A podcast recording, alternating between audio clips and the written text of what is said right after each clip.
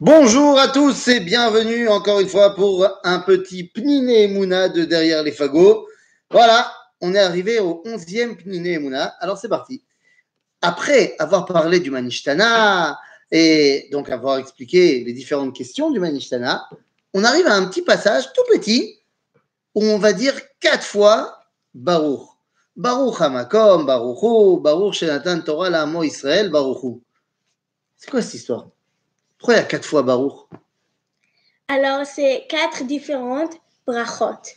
La première, c'est, Baruch Hamakom oui, que on, on dit merci à Hachem qu'on a, on a euh, une maison.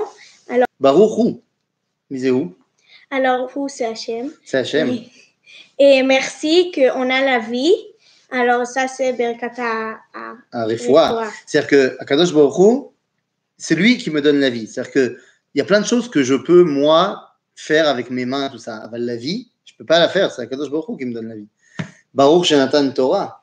Alors, on dit merci à Hachem que qu'on a la Torah et on peut la étudier. Ah bah voilà. Et Baruch Hu. Bah, c'est bien gentil. Alors- Si Hachem il nous donne la Torah, Aval s'il nous manque un petit truc. Ouais, alors merci. T'as dit un que- mot bizarre la dernière fois. euh, C'était quoi Non. C'est quoi Kala Kalabasa, C'est quoi ça c'est la tête. En quoi En quelle langue Je sais pas. Je sais pas non plus.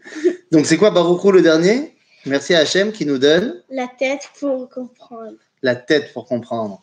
Ouah, keneged arba banim dibra Torah, echat chacham, echat rasha, echat tam, echat she'eno- she'eno yada lishol.